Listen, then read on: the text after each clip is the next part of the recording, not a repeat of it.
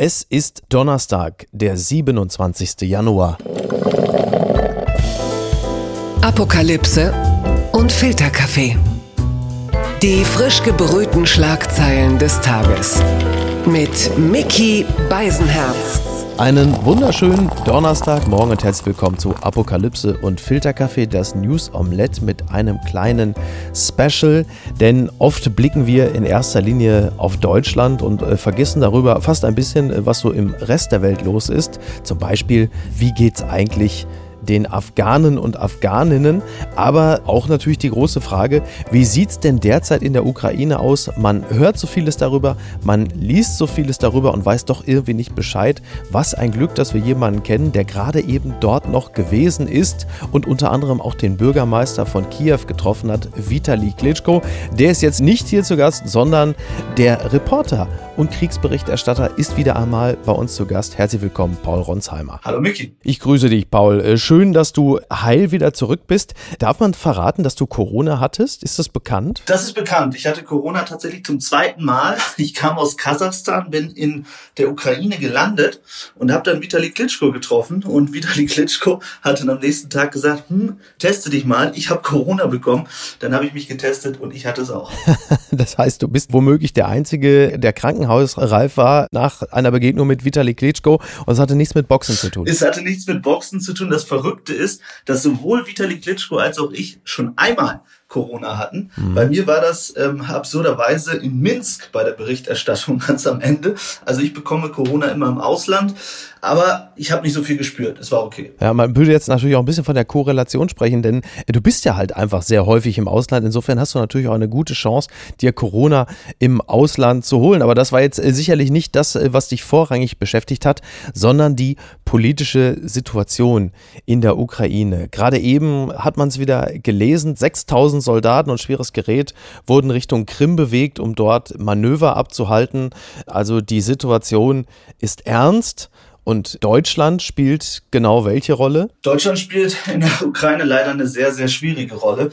Ähm, ich habe ja sehr, sehr viel aus der Ukraine berichtet, seit 2013 vom Maidan, bin dann immer wieder im Osten gewesen und ich habe es noch nie so heftig erlebt, egal mit wem man spricht, auf der Straße mit den Menschen, mit den Politikern, mit Vitali Klitschko, mit dem Außenminister. Alle sind richtig wütend auf Deutschland und sagen, es reicht. Wie kann das sein, dass ihr uns nicht nur keine Waffen schicken wollt, dass ihr nicht nur sagt, Nord Stream 2 wird nicht beerdigt, sondern auch noch dafür sorgt, dass Waffen zum Beispiel aus Estland blockiert werden.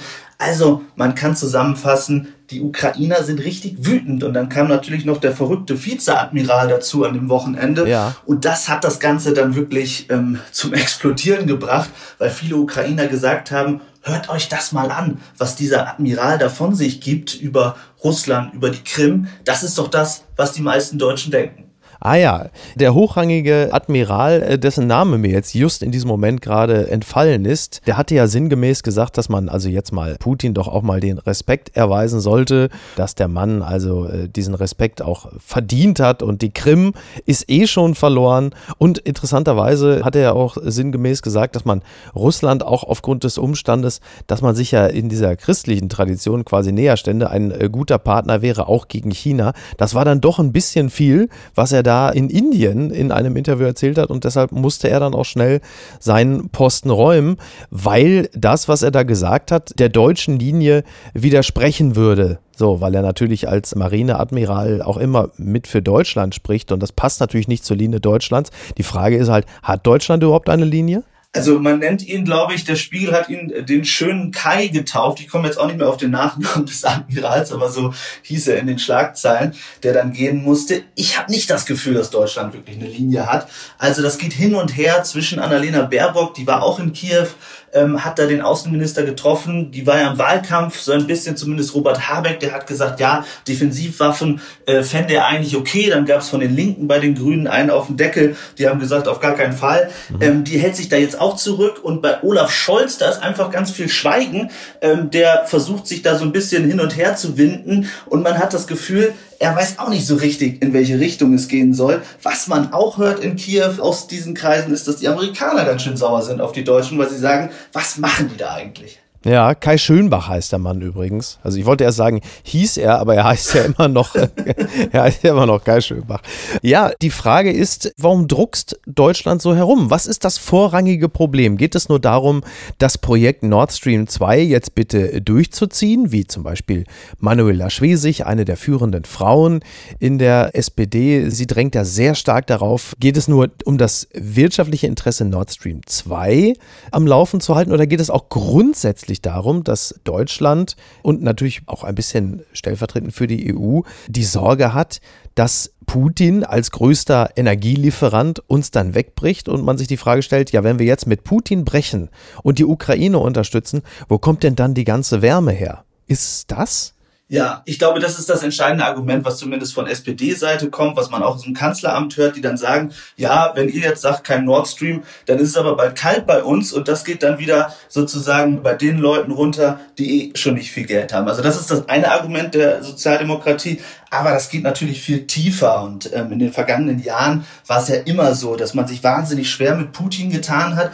Und in Wahrheit ist es so, dass die Außenpolitik von Frank-Walter Steinmeier ins Kanzleramt gewandert ist. Mit Jens Plötner, der war damals eng an der Seite von Frank-Walter Steinmeier. Ich habe ihn damals getroffen, 2014, als sie versucht haben, Janukowitsch noch dazu zu bewegen, ähm, irgendwie einen Deal zu machen. Da ist er da verzweifelt durch Kiew gelaufen und am nächsten Tag war das alles wieder gebrochen. Ja. Also diese Sozialdemokraten sagen immer, wir dürfen Putin nicht weiter provozieren, wir müssen auf ihn zugehen, bloß keine Sanktionen, dann kriegen wir das irgendwie hin. Nur die Wahrheit ist, wenn man sich die letzten Jahre anschaut, dann ist diese Politik gescheitert, denn ansonsten würden ja jetzt nicht 120.000 Soldaten an der Grenze zur Ukraine stehen. Genau, und da wollen wir jetzt auch nochmal drauf zurückkommen, denn es ist ja jetzt äh, schön, dass wir uns unterhalten als zwei Menschen, die gerade nicht in der Ukraine sind und von außen drauf blicken. Du wiederum hast ja die besondere Situation, dass du gerade eben dort gewesen bist. In welchen Teilen der Ukraine warst du genau? Du warst in Kiew, aber du warst ja auch an anderen Orten. Ich war jetzt in Kiew, ich war in den vergangenen äh, Monaten und Jahren ganz, ganz viel auch im Osten, aber das besonders Spannende oder auch ja. Tragische ist, dass man erstmals in Kiew Kriegsangst spürt. Das war nie der Fall. Da hat ja. man immer gesagt, das ist 800 Kilometer entfernt. Aber jetzt äh, bin ich da mit Vitali Klitschko ähm, in Bombenkeller gegangen. Die bereiten sich vor, haben Satellitentelefone gekauft. Wenn man samstags auf dem, äh, in den Wald geht, da sieht man ganz normale Frauen und Männer, die sich vorbereiten und sagen, wir müssen uns jetzt darauf einstellen, dass eine russische Invasion passiert. Das ist auch ein bisschen tragisch fast. Denn trainieren die da mit Holzgewehren, was schon sehr symbolisch dafür steht, wie wenig Möglichkeiten die Ukraine wahrscheinlich hätte, wenn dieser russische Einmarsch passiert. Aber, und das ist das Entscheidende, wenn man sich die Ukraine heute anschaut im Vergleich zu dem vielleicht vor fünf oder zehn Jahren, dieser Patriotismus ist wahnsinnig gewachsen, die Wut auf Putin ist größer geworden ja. und der Wunsch zur NATO zu gehören und zum Westen zu gehören ist immer, immer größer geworden. Das heißt, die Leute, die da in Kiew in den Kellern sich vorbereiten, im Wald trainieren, das sind Leute, die so denken in ihren Werten wie wir in Deutschland. Und ja, deswegen auch so verzweifelt sind und sagen, warum wollt ihr, also Putin, uns dieses Leben nicht genehmigen, wie wir es leben wollen. Das ist ja auch eine emotionale Situation, die sich dann vermutlich doch nochmal ein bisschen unterscheidet von der Situation auf der Krim, wo es ja durchaus auch Menschen gibt, die sich eher Russland zugehörig fühlen, zumindest äh, laut dem, was ich so gehört und gelesen habe. Absolut. Ich war damals auch auf der Krim, als da der Einmarsch passierte. Da ist gar nicht geschossen worden. Da haben die Menschen mehr oder weniger applaudiert. Aber ähm, wenn man dann weitergeht in die Situation in Donetsk, als das passierte, da gab es auch noch Unterstützung, aber weniger. Und je weiter man in den Westen geht, je weiter man Richtung Kiew fährt, desto mehr geht es Richtung Europa, desto mehr Menschen sagen, nein, wir wollen das nicht, was Putin da macht. Und das ist schon eine ganz, ganz große Mehrheit eben in diesem westlichen Teil. Das Problem ist, in die Separatistengebiete, also Donetsk, Lugansk, kommt man als Journalist momentan ganz, ganz schwer rein. Die lassen eigentlich nur russische Reporter rein. Deswegen ist das schwer zu sagen, ja. wie da die Gefühle sind. Ich kann nur sagen, ich habe einen guten Freund, der in Donetsk ähm, gelebt hat. Der hatte ganz viele Geschäfte dort der kann nicht mehr zurück, weil die ihn umbringen würden, wenn er sozusagen wieder in die Richtung geht. Der wurde einmal die Waffe auf ihn gerichtet, als er einfach nach Hause wollte und seinen Vater besuchen wollte. Also da ist eine Feindseligkeit mittlerweile, die ja wirklich tragisch ist. Und jetzt noch einmal die Frage, äh, Wladimir Putin, der Aggressor, der seinerseits sagt, was wollt ihr eigentlich? Ich mache doch überhaupt nichts. Wir, wir haben doch hier nur ein paar Manöver. Wie Muss man dem begegnen, um die Situation, die sich ja zunehmend anspannt, also es, es bauen sich ja Aggressionen auf beidseitig, man, man hat so ein bisschen die Sorge, dass das Ganze in so eine Spirale gerät, die dann nicht mehr aufzuhalten ist. Wie muss man Putin begegnen in der Hoffnung, dass dieser ganze Konflikt sich doch noch auflösen möge? Ich glaube, das Entscheidende ist, Einheit, also Einigkeit im Westen. Und das ist momentan nicht vorhanden. Also, dass die USA und Europa gemeinsam marschieren, dass sie gemeinsam sagen, wir wollen diese und jene Sanktionen, dass sie sagen, das hat solche Konsequenzen. Und ich glaube, das, was gerade passiert zwischen den Partnern, das freut Putin, denn er spaltet den Westen ja schon ja. in den vergangenen Wochen und Monaten. Und das freut ihn, ganz unabhängig davon, was er jetzt vorhat.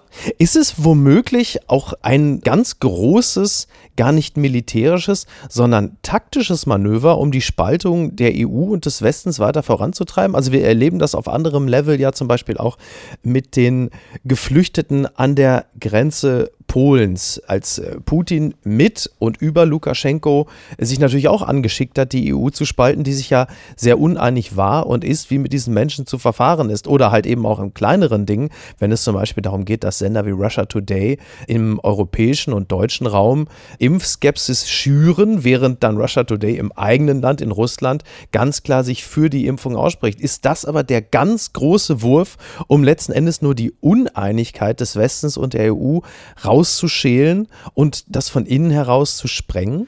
Ich glaube, grundsätzlich ist alles möglich. Allerdings muss man sagen, jeder Experte, der behauptet, er weiß, was Putin vorhat oder jenes ist wahrscheinlich oder solches ist wahrscheinlich, der muss ehrlich sagen, am Ende weiß es nur Putin. Man hört, dass nur ein ganz, ganz kleiner Kreis überhaupt zu ihm darf. Man hört, dass er gar nicht mit dem Handy kommuniziert, sondern alles schriftlich per Dokument bekommt am Ende. Ähm, dass er wahnsinnig vorsichtig ist wegen Corona, also noch, noch weniger Kontakte hat. Und es gibt eine beliebte Überschrift, insbesondere in den amerikanischen Medien, in den Zeitungen, What Putin really wants, really, really wants. Und diese Überschrift ist, glaube ich, tausendfach benutzt worden. Und am Ende muss man sagen, bei zehn Experten zehn unterschiedliche Meinungen. Ich glaube grundsätzlich, dass alles möglich ist, was man aus verschiedenen Kreisen hört, auch aus Geheimdienstkreisen. Da sagen alle, am Ende hat sich Putin noch nicht entschieden, was er will. Man kann sagen, 120.000 Truppen an der Grenze reichen nicht um die Ukraine komplett einzunehmen. Dafür müsste man 400, 500.000 haben. Aber es würde zum Beispiel reichen, mit Raketensystemen ukrainische Stellungen zu beschießen. Es gibt weitere Spekulationen, dass er einen Krim-Landweg haben will, also Richtung Mariupol und dann ähm, Odessa mhm. gehen könnte. Also es gibt ganz, ganz viele Theorien. Ich glaube natürlich, am Ende ist Putins Ziel immer, den Westen zu destabilisieren, um sich selbst zu halten, zu retten um selbst sozusagen in seiner Machtposition zu bleiben. So ein Konflikt von außen ist natürlich auch mal sehr hilfreich, um von der eigenen wirtschaftlichen Schwäche des Landes und der insofern ja dann auch wirklich desaströsen Führung abzulenken. Absolut. Wenn man sich jetzt anschaut, wie die Währung abgestürzt ist, welche großen Sorgen da die Businessleute haben, aber auch da steht keiner auf, weil es heißt, zu außenpolitischen Dingen oder was Putin vorhat, da äußert man sich lieber nicht. Also in Russland ist ja auch jede Opposition oder jede Zivilgesellschaft ausgeschaltet worden in den letzten Jahren. Und deswegen ist diese Situation auch so, wie sie ist. Kevin Kühnert, der ja mittlerweile SPD-Generalsekretär ist, ist ja bekanntermaßen ein kluger Mann und auch rhetorisch sehr versiert. Deshalb würde ich gerne nur noch um die Ukraine-Situation, was heißt abzuschließen, aber diesen Teil zumindest kurz zu beenden, ist trotzdem nochmal die Frage, als er gesagt hat, das Ganze sei ein herbeigeredeter Konflikt. Warum sagt er das und äh, hat er recht?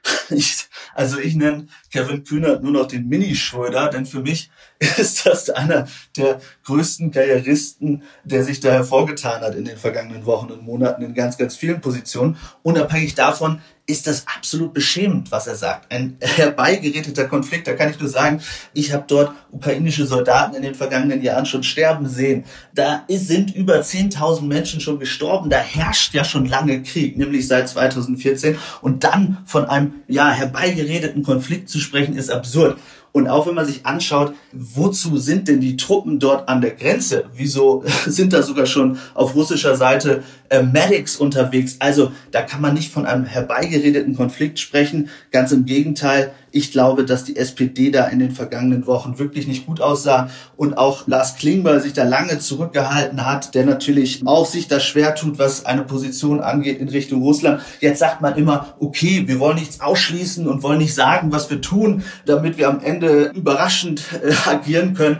Also ich glaube, das ist der erste richtige Fail der SPD in dieser Regierung. Also ich meine, wir wollen ja auch nicht vergessen, dass das Thema äh, Ukraine, der ganze Konflikt ja auch immer unter dem Siegel der Mitmenschlichkeit äh, geführt wird. Und da geht es natürlich auch um Menschenrechte, um Mitmenschlichkeit, um auch westliche Werte. Die werden offensichtlich etwas weniger vehement verteidigt, als man das sonst auch im Wahlkampf nach außen propagiert hat. Das finde ich, äh, finde ich auch bedauerlich. Eins muss ich doch noch fragen, denn relativ frisch hat Joe Biden den Vorschlag gemacht, die Ankündigung, die Prophezeiung, dass man sich doch auch um die Energieversorgung der EU dann kümmern würde wenn man sich denn bloß von Putin lossagen würde. Also ist es jetzt Größenwahn oder wo soll denn da die ganze Energie herkommen für die EU, ja. wenn die USA sagen, Kinders, komm, dann machen wir das für euch. Da, da gibt's die alten äh, Versuche sozusagen über Terminals und Flüssiggas, USA und über Katar wurde auch gesprochen. Ich finde dabei eigentlich bemerkenswert, dass die USA sich darum kümmern müssen, wie unsere Energievorsorgen möglicherweise betroffen sein könnten. Das ist doch bezeichnend. Wie schwach sind wir denn in Europa? Wir spielen bei den Verhandlungen keine Rolle und wir spielen nicht mal eine Rolle, über Alternativen nachzudenken, ähm, wenn Wladimir Putin den Gashang zudreht. Also langsam fragt man sich wirklich, wofür man sich dort immer in Brüssel trifft, wenn wir nicht mal das hinkriegen. Ich verfolge deinen Weg ja sehr interessiert, natürlich äh, mit, den, mit dem sorgenvollen Blick einer Mutter, das ist ja klar. äh, du warst vorher, bevor du in die Ukraine gereist bist, warst du eben noch in Afghanistan einer Region der Welt, für die wir uns im August letzten Jahres sehr, sehr interessiert haben, flammend äh, und leidenschaftlich Hashtags geschmiedet haben. Und jetzt hat man das Gefühl, das geht jetzt so seinen Gang, das hat sich jetzt im negativsten aller Sinne zurechtgeruckelt. Du warst da und hast ein Land, eine Region vorgefunden, in der es gerade wie aussieht? Sehr, sehr dramatisch. Also ich war im Dezember dort für zehn Tage. Wenn man dort insbesondere auf dem Land unterwegs ist, sieht man unterernährte Kinder auf den Intensivstationen, ähm, wo Säuglinge sterben, weil es nicht genügend Versorgung gibt. Also das ist das eine ganz dramatische.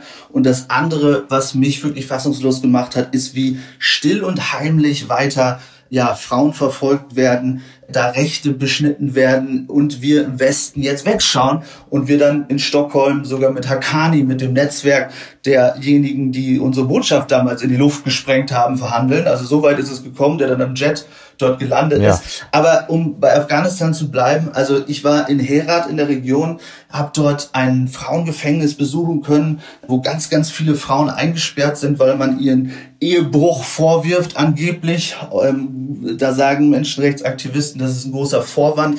Wenn man sich das dort anschaut, das ist wirklich grausam. Man rechnet damit, dass die Todesstrafe droht, ähm, warum auch immer. Wenn man sich mit Aktivistinnen trifft, dann muss man das heimlich machen, weil die natürlich wahnsinnig Angst haben und die Taliban sie verfolgen. Als ich dort eine der Aktivistinnen treffen konnte, habe ich danach eine Drohung per WhatsApp auf mein Handy bekommen von einer Nummer, die ich nicht kannte, die dann hieß, ja, der Boden Afghanistans müsse von mir gesäubert werden und ich solle mich, äh, solle verschwinden oh. aus dem Land. Also man hat da auch äh, noch viel mehr wie soll ich sagen, den Blick drauf, glaube ich, der Taliban mittlerweile. Die schauen ganz genau, was berichtet wird, wie berichtet wird und ganz im Geheimen erledigen sie ihre Gegner. Man sieht auch, wie Journalisten festgenommen wurden. Das passiert alles nicht im ganz großen Stil, wie, wie man das vielleicht erwartet hat, wie in den 90er Jahren dort im Stadion die Leute erschossen wurden. Nein, das funktioniert ähm, still und heimlich und der Westen schaut weg. Das ist dann ja äh, eine Art von ähm, politischer Kultur, wie wir sie ja eher so aus dem Iran kennen, wo die Dinge dann doch tendenziell äh, auch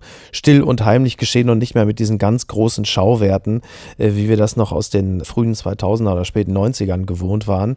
Zuletzt gesehen hatten wir das Bild von einem Musiker, dessen Instrument verbrannt wurde und drumrum standen die Taliban und lachten und du sahst in diesem Blick des Musikers, dass da gerade nicht nur sein Instrument zerstört wurde, sondern äh, vermutlich auch seine gesamte Existenz und der, der Rest seines Lebens, seine Hoffnungen und Träume. Das fand ich so einerseits so sinnbildlich für die Situation und auf der anderen Seite war das letzte Bild, was ich sah, die Taliban-Führer, wie sie in einem Privatjet saßen, luxuriös, wie man es eigentlich sonst noch von Profifußballern kennt, das Interieur, und auf dem Weg nach Oslo waren. Das sind die zwei Bilder, die mir derzeit von der Situation in Afghanistan so hängen geblieben sind, als diametral entgegengesetzte Eindrücke. Genau so ist es. Ja, der Privatjet, ähm, von dem ich gerade sprach, wo eben Herr Hakani mitgeflogen ist, der auch auf den FBI-Listen steht und wie gesagt mitverantwortlich war für Anschläge auf die Botschaften. Und dann Künstler, Frauen, die verfolgt werden in Afghanistan. Das große Problem ist,